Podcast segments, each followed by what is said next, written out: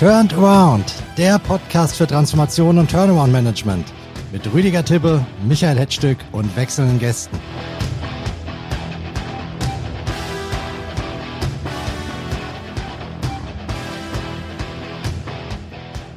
Liebe Zuhörerinnen und Zuhörer, willkommen zu einer neuen Folge von Turned Around. In der letzten Episode haben wir von einem Headhunter erfahren, welche Manager die Turnaround-Investoren gerade suchen. Und heute geht es wieder um Distressed-Investoren, aber diesmal knallhart um Deals, Deals, Deals. Wir wagen einen Ausblick auf das Distressed M&A-Geschäft in der Dachregion 2024 und unser heutiger Experte ist der Chef des M&A-Beratungsteams von Roland Berger, Dr. Jörg Eschmann. Hallo, Herr Eschmann. Hallo, grüße Sie. Herr Eschmann wird uns ein Update zum Dealflow und zum Marktgeschehen geben, aber ich hoffe darüber hinaus heute auch meinem Co-Host ein paar Neuigkeiten entlocken zu können, denn Rüdiger Tibbe arbeitet gerade selbst an ein paar M&A-Projekten, potenziellen Turnaround-Investments mit Finanzmitteln gespeist aus seinem persönlichen Netzwerk. Viele Grüße nach München, lieber Rüdiger. Ja, danke. Grüße zurück aus München und freue mich auf den Austausch. Aber beginnen wollen wir mit unserem Stargast Jörg Eschmann, wie das immer bei uns der Fall ist. Herr Eschmann, sagen Sie, wo steht denn der deutsche Distressed M&A-Markt jetzt zu Beginn eines weiteren konjunkturell ja doch eher tristen Jahres? Also wenn wir den Distressed M&A-Markt vom, vom restlichen Markt abgrenzen und ja unter einer Distressed-Transaktion den Verkauf oder den Erwerb von Unternehmen verstehen, die in, in eine finanzielle Krise geraten sind, dann würde ich sagen, sieht der Markt aktuell sehr gut aus. Nach unserer Definition handelt es sich bei den Distress-Unternehmen ja um Fälle, die entweder bereits einen Insolvenzantrag gestellt haben oder um Unternehmen, die mitten in der Restrukturierung stecken und ja aufgrund eines Fresh Money Bedarfs Anteile am Unternehmen veräußern müssen oder sich zum Beispiel in, in einer Treuhand befinden, was ja in der Regel auf Druck der Banken, also der Finanzierer geschieht. Wenn wir also den Markt meinen und von diesen Fällen sprechen, dann steht der Distressed-Markt gut da mit ähm, aktuell im Schnitt circa, hat man nachgeschaut, 1500 Unternehmensinsolvenzen pro Monat. Lagen wir 2023 ja schon 10, 15 Prozent über dem Niveau von 22 und auch gerade in den letzten Monaten haben wir hier einen weiteren starken Anstieg der Insolvenzen gesehen. Im Restrukturierungsmarkt, also im Stadium vor der Insolvenz, haben wir im letzten Quartal auch deutlich mehr Anfragen erhalten. Kurzum, der Markt für Distress-Transaktionen in der Dachregion, der ist aus Sicht eines ja, M&A-Beraters als sehr positiv zu bewerten. Das Sunshine-Segment, das steckt dagegen nach meiner Einschätzung und Marktbeobachtung nach dem Ende der Pandemie, stark gestiegener Zinsen und gerade bei Finanzinvestoren auch damit verbundenen Problemen bei der Refinanzierung immer noch ein bisschen im Sand fest und obwohl da das Dry Powder, also die Barbestände der Finanzinvestoren ja auf einem nie dagewesenen hohen Niveau sind, ist man da weiterhin vorsichtig und der Markt ist auch noch ruhiger. Gibt es besondere Katalysatoren, auf die Sie setzen, die vielleicht dem M&A-Geschäft, Distress M&A-Geschäft dieses Jahr noch ein bisschen einen Extraschub geben könnten?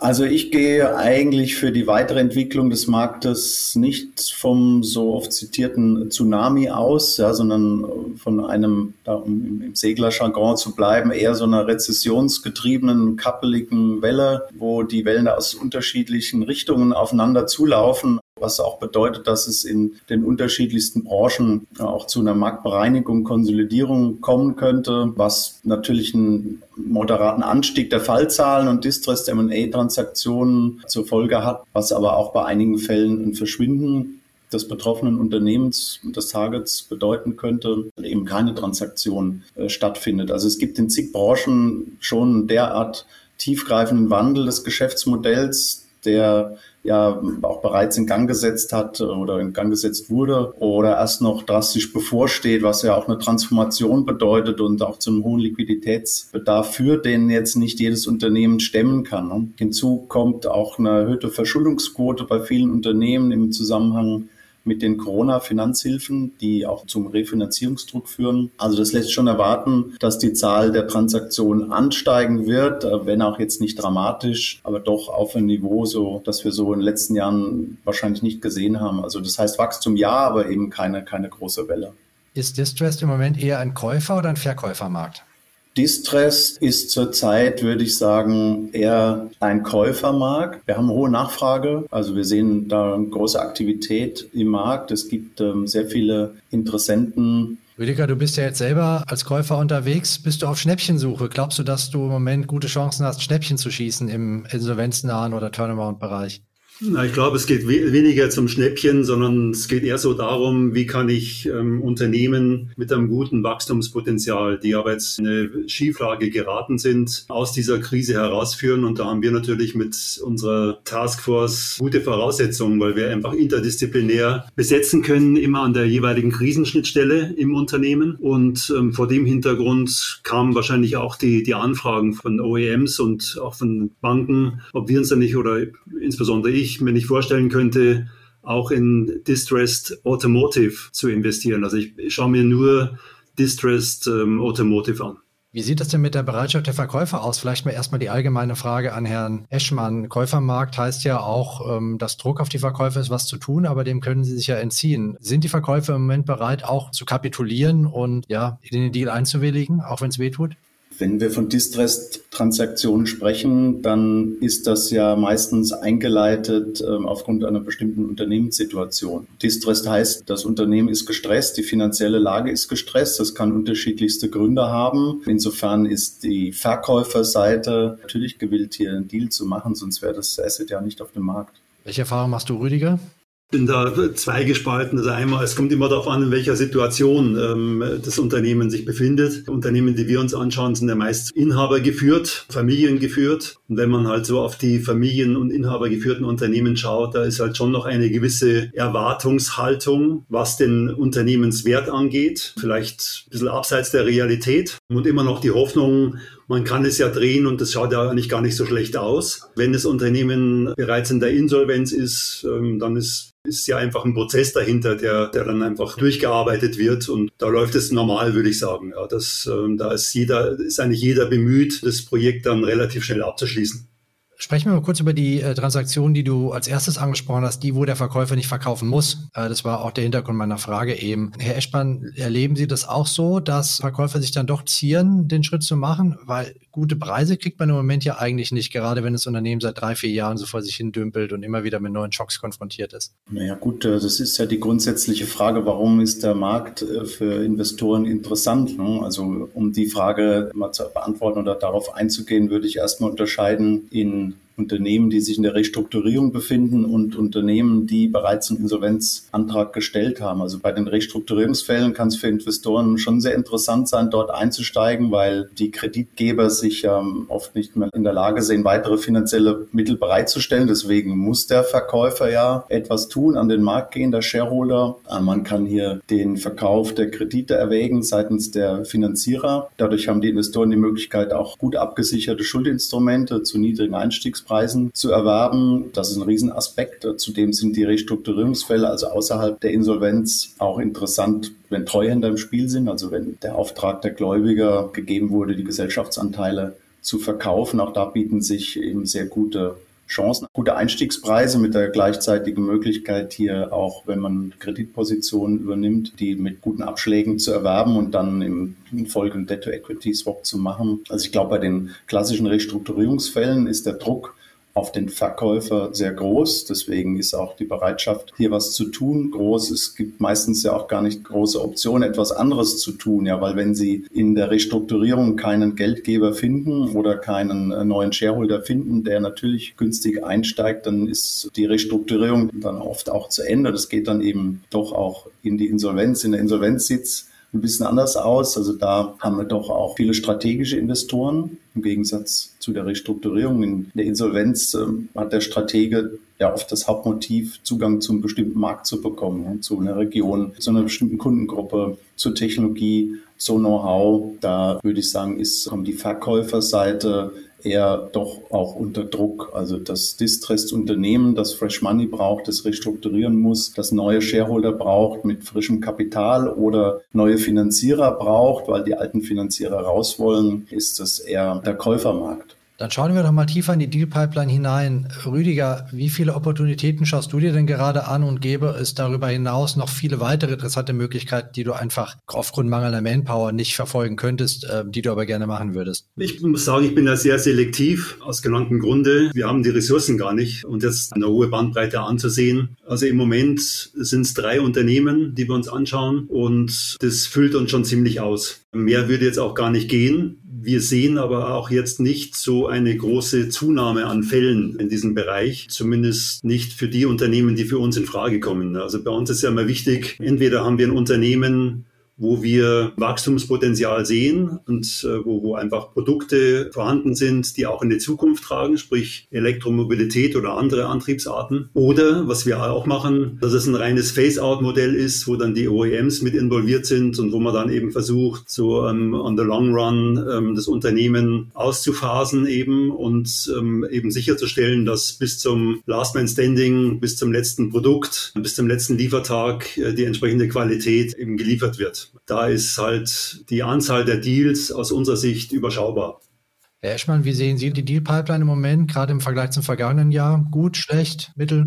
Gut, sehr gut. Am Ende werden es 2024 auch die gleichen Sorgenkinder bleiben, wenn wir mal auf die einzelnen Branchen schauen. Konjunktur und Konsum schwächelt. Äh, Deutschland ist ja da, da ein bisschen die rote Laterne. Wir haben hohe Finanzierungskosten, wir haben hohe Energiekosten. Das hat Auswirkungen auf, auf viele Industrien. Wir werden dieses Jahr auf jeden Fall wieder einige Fälle sehen in der Bauindustrie. Das sind Bauträger, aber auch Projektentwickler, dramatischer Personalabbau, gestiegene Zinsen, gestiegene Baumaterialkosten. Wir sehen vermutlich schon auch wieder einige Fälle im Gesundheitsbereich, wo wir auch letztes Jahr viele Fälle hatten. Krankenhäuser, aber auch Pflegeeinrichtungen. Zwei Drittel der deutschen Kliniken bezeichnen ihre finanzielle Lage als schlecht oder sehr schlecht. Bei den mittelgroßen Kliniken sind es sogar noch mehr. Pflegebereich äh, ist die Gemengelage aus Pflegekräftemangel, Lohnsteigerung, Energiekosten und Killer. Deswegen gehe ich davon aus, dass wir auch hier einige Distress-Transaktionen Transaktionen sehen werden. Retail, ja, äh, hier besonders Non-Food-Segment, stationärer Einzelhandel hat weiter mit großen Herausforderungen zu kämpfen, insbesondere auch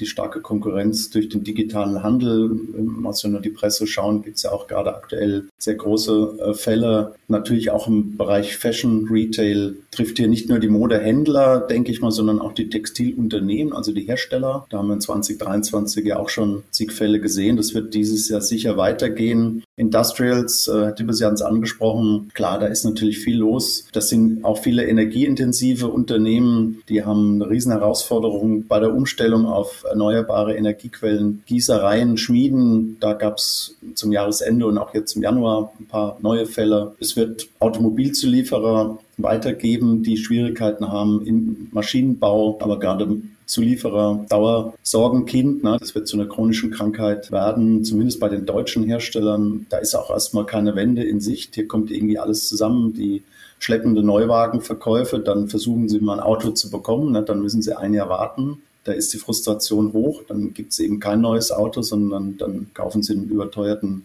Gebrauchtwagen, gestörte Lieferketten, Ausstieg aus dem Verbrennermotor in der EU und so weiter und so weiter.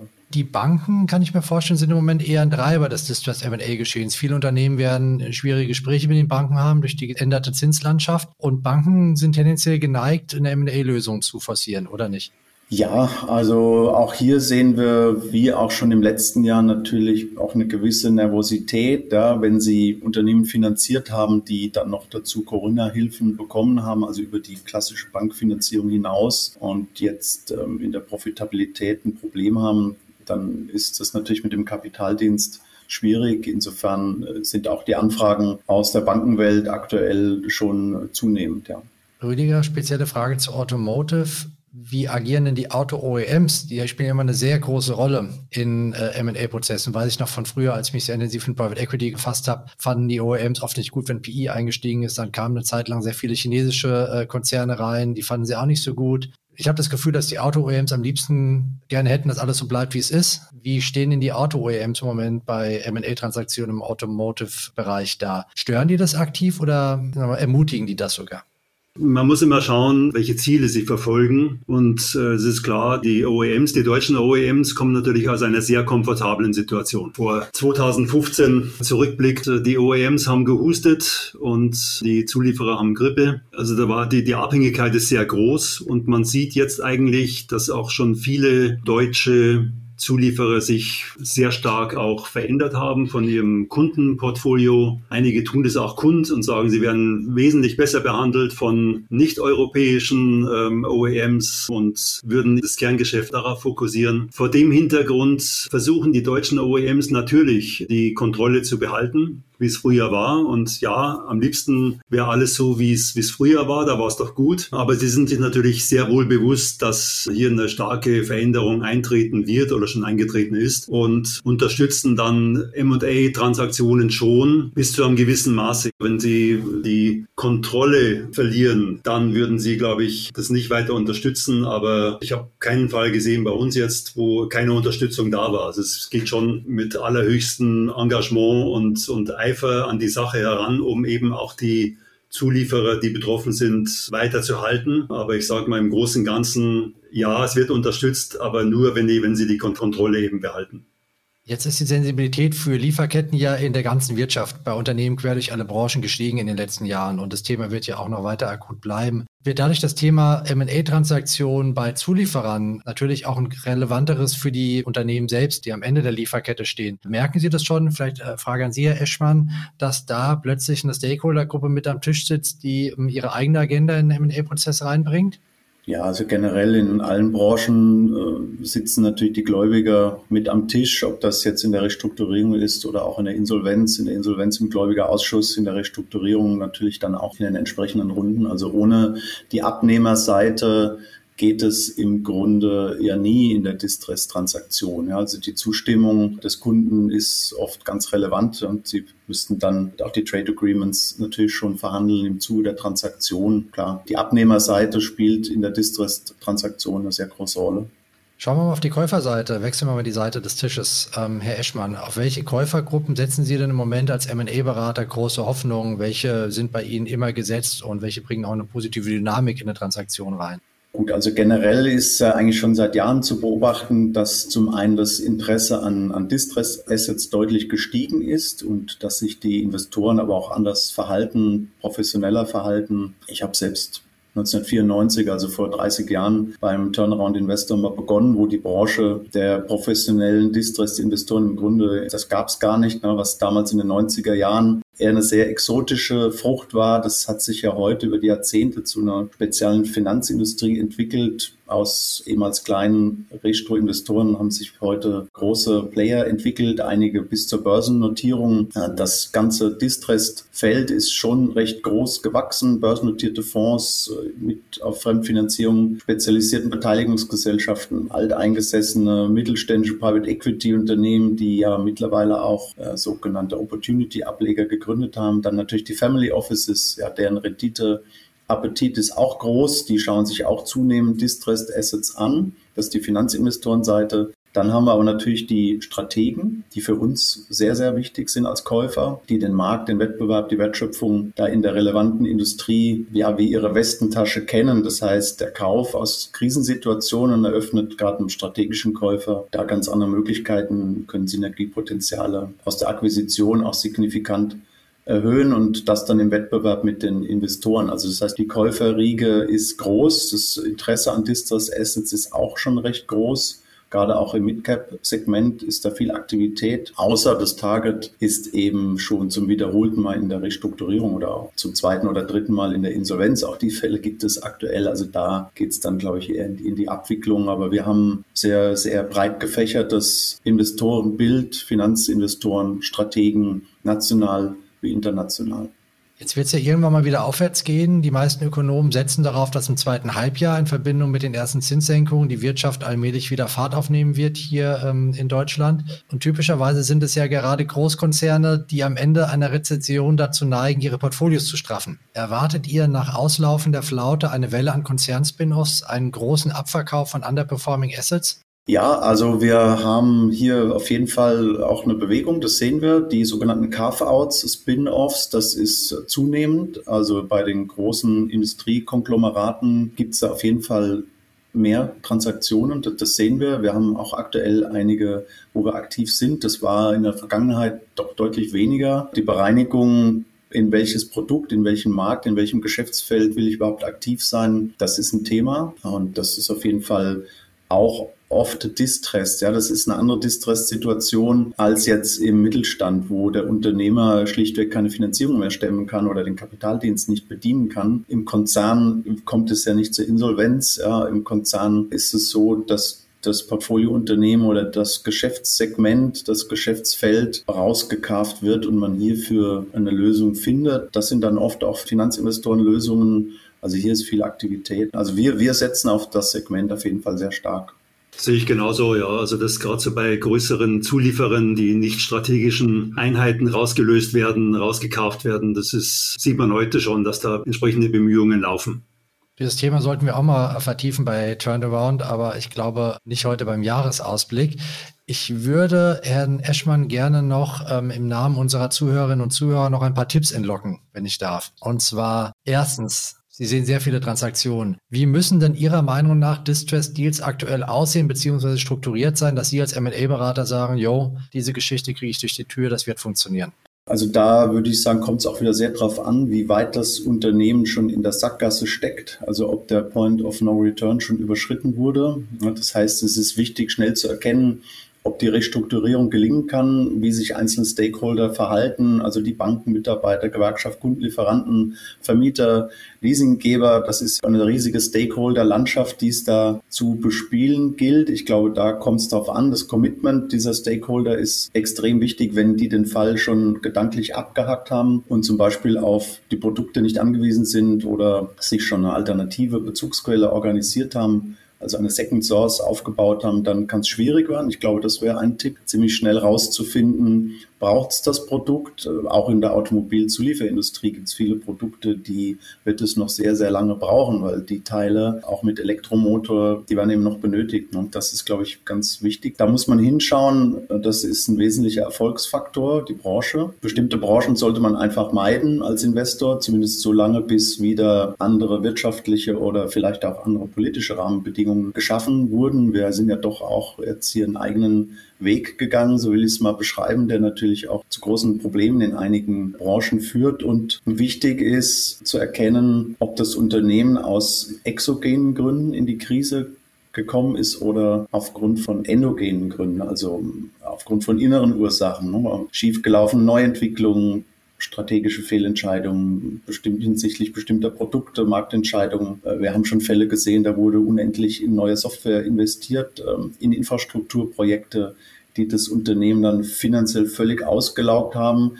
Diese endogenen Fehler, die kann man meistens einfacher beheben als so exogene Einflüsse, die man überhaupt nicht in der Hand hat. Also der Tipp ist hier, schauen, was ist wirklich die Krisenursache? Ist es was von außen kommendes, drastisches Zinsniveau, galoppierende Inflation, ein unerwarteter Krieg, eine politische Entscheidung, die Marktveränderungen einleitet, da ist man dann eher ein bisschen hilflos. Das hat man ja überhaupt nicht in der Hand. Wenn es aber so diese endogenen Probleme sind ähm, und man das gut erkennt, dann ist für den Investor halt auch eine Riesenchance zu sagen, das können wir drehen.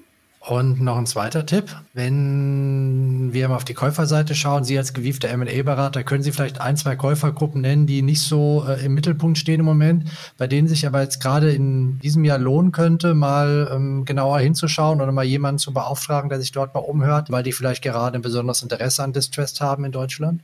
Also die Käufergruppen sind in der Regel auch alle gut beraten. Ne? Also das ist ja wie auf der Verkäuferseite. Also die Idee der Investoren ist ja oft, wir brauchen so das bilaterale Gespräch und den Geheimtipp, wo man noch was kaufen kann. Also ich habe äh, schon seit zehn Jahren keinen Fall mehr gesehen, wo ein Stratege etwas abverkauft, ohne einen M&A-Berater dabei zu haben. Es wird auch kein Mittelständler verkauft ohne M&A-Berater. Und so würde ich sagen, also es gibt jetzt ähm, eine sehr professionelle Transaktionsindustrie, wo sowohl auf Käufer- wie auch auf Verkäuferseite eigentlich die Intermediäre, wie wir als Berater da immer unterwegs sind. Also kein heißer Geheimtipp, so wie beim ersten Tipp. Aber ich spiele den Ball mal rüber zu Rüdiger. Von dir hätte ich gerne nämlich auch noch einen Tipp. Und zwar mit Blick auf Risikomanagement. Ähm, wenn du dir jetzt Transaktionen anschaust oder auf Projekten bist, welche Sachen sind für dich denn gerade jetzt mit Blick auf die nächsten Quartale? Welche machen dir Sorgen? Welche Sachen schaust du dir sehr genau an im puncto Risikomanagement, dass du da nicht auf dem falschen Fuß erwischt wirst? Ja, aus meiner Sicht die Topline, und ich spreche jetzt ja hauptsächlich von Automobilzulieferern, wie ist die, die Auftragslage, dann die Supply Chain und welchen Einfluss hat die gesamtgeopolitische Lage auf die Supply Chain. Und äh, das dritte Thema ist Cash. Das sind so die, die Dinge, wo ich drauf schaue, weil im Moment, man sieht es ja wieder, die Supply Chain ist immer noch sehr volatil. Wir haben so viele geopolitische Krisenherde, dass es extrem schwierig ist, hier ja auch Vorsorge zu treffen. Da kannst du natürlich riesen Lagerbestände aufbauen, aber das dann alles irgendwo nicht mehr kalkuliert, sprich, das geht dann zu deinen Lasten. Also hier braucht es eben andere Lösungen. Das ist aus meiner Sicht ein ganz elementarer Punkt auch. Dankeschön. Ich würde sagen, das war doch schon mal ein ganz ordentlicher Distress M&A-Jahresausblick, äh, den wir hier äh, zusammengestellt haben. Ich sage auf jeden Fall schon mal jetzt, wo wir zum Ende kommen, danke euch beiden. Und vor allem natürlich super, Herr Eschmann, dass Sie bei uns waren und uns Ihre Einblicke kredenzt haben hier bei Podcast Turnaround. Ja, vielen Dank, Herr Eschmann. Ja, vielen Dank für die Einladung. Ich hoffe, auch Sie, liebe Podcast-Freunde, fanden diese Ausgabe von Turnaround nützlich. Auf jeden Fall wünsche ich Ihnen nur das Beste für Ihre Distressed M&A-Vorhaben 2024. Und da spreche ich bestimmt auch im Namen von Rüdiger Tibbe und Jörg Eschmann. Chancen gibt es auf jeden Fall einige. Das habe sogar ich verstanden heute hier bei unserem Podcast. Nutzen Sie sie. Beim nächsten Mal tauchen wir hier in einen der aktuell interessantesten Transformationscases im deutschen Mittelstand ein, nämlich in den Wandel bei Mann und Hummel. Wie will sich das Familienunternehmen aus der Abhängigkeit von der Automobilindustrie lösen und wie sieht der Transformationsplan genau aus? Das fragen wir hier in zweieinhalb Wochen die Finanzchefin Emesche Weißenbacher. Ich hoffe, dass Sie auch da wieder mit dabei sind und sage bis bald. Turnaround aus.